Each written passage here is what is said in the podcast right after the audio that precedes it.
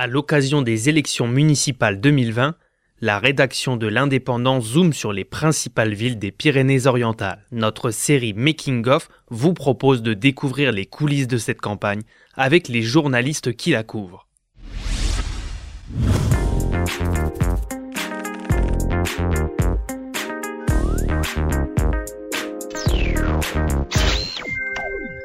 Aujourd'hui, on prend connaissance de la situation à Poyestre avec Laura Meunier.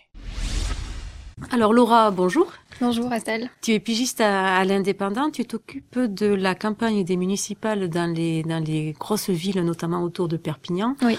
Et tu as commencé par Poyestre. Oui. Euh, Poyestre, ça semble être une ville finalement où la campagne s'annonce plutôt tranquille. Mm, très tranquille, oui. Tu peux nous expliquer euh, Il y a toujours en fait qu'une liste, c'est ça? Même. même si euh, Daniel Mac, le maire euh, emblématique, a annoncé qu'il est arrêté, la, on reste on reste dans la continuité.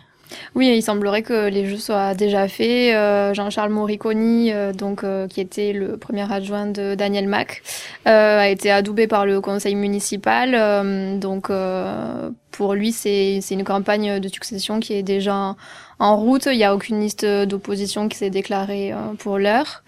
Donc, euh, donc on a vu un Jean-Charles Moriconi très très confiant à la rencontre des habitants et euh, sans. Il fait campagne quand même, il fait du porte-à-porte, il va voir les gens, il est, euh, il est sur le terrain, ouais quand même. Ouais, de, de ce qu'il m'a confié, il va il va beaucoup à la rencontre des, des habitants euh, qu'il connaît euh, quand même depuis des années. Donc pour lui c'est c'est la suite logique, euh, même en tant que première adjointe, de, se rendre, euh, voilà, par exemple, au, chevet euh, des personnes lors des faits divers, comme récemment il y a eu à Poyestre. Donc pour lui, il continue son, son rôle et, en même temps, il y a une campagne, mais pour lui, c'est juste un, ce sera un mandat de gestion, donc il prend, il prend juste la suite de Daniel Mac. Et est-ce que Daniel Mac l'accompagne dans cette campagne? Est-ce qu'il est à ses côtés ou maintenant il le laisse voler de ses propres ailes? Euh, je pense qu'il y a un accompagnement. Euh, enfin, il y a quand même une, une succession qui est hein, qui est en train de se faire.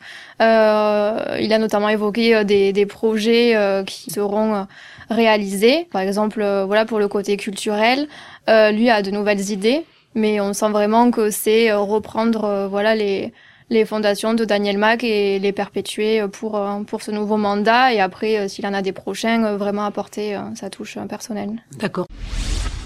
Et donc pas le moindre opposant qui, qui lève le Pour l'instant, aucun, aucun, aucune liste d'opposition euh, qui s'est présentée euh, pour l'heure, euh, comme pour les précédents mandats de Daniel Mac d'ailleurs. Les, les, quatre dernières années, il n'y avait eu aucune, aucune liste d'opposition. D'accord, bon bah écoute, une campagne qui s'annonce plutôt plutôt tranquille à Poyestre. Mmh, pour lui, ça paraît tranquille et, et comme je disais, c'est comme si les jeux étaient déjà faits, et les habitants auront juste à, à choisir s'ils sont d'accord ou non pour, euh, pour avoir Jean-Charles Moriconi comme nouveau maire de Poyastre. Ok, ben merci Laura. Merci à vous. C'était Making of, le podcast produit par l'Indépendant qui décrypte la campagne des municipales 2020 dans les Pyrénées-Orientales.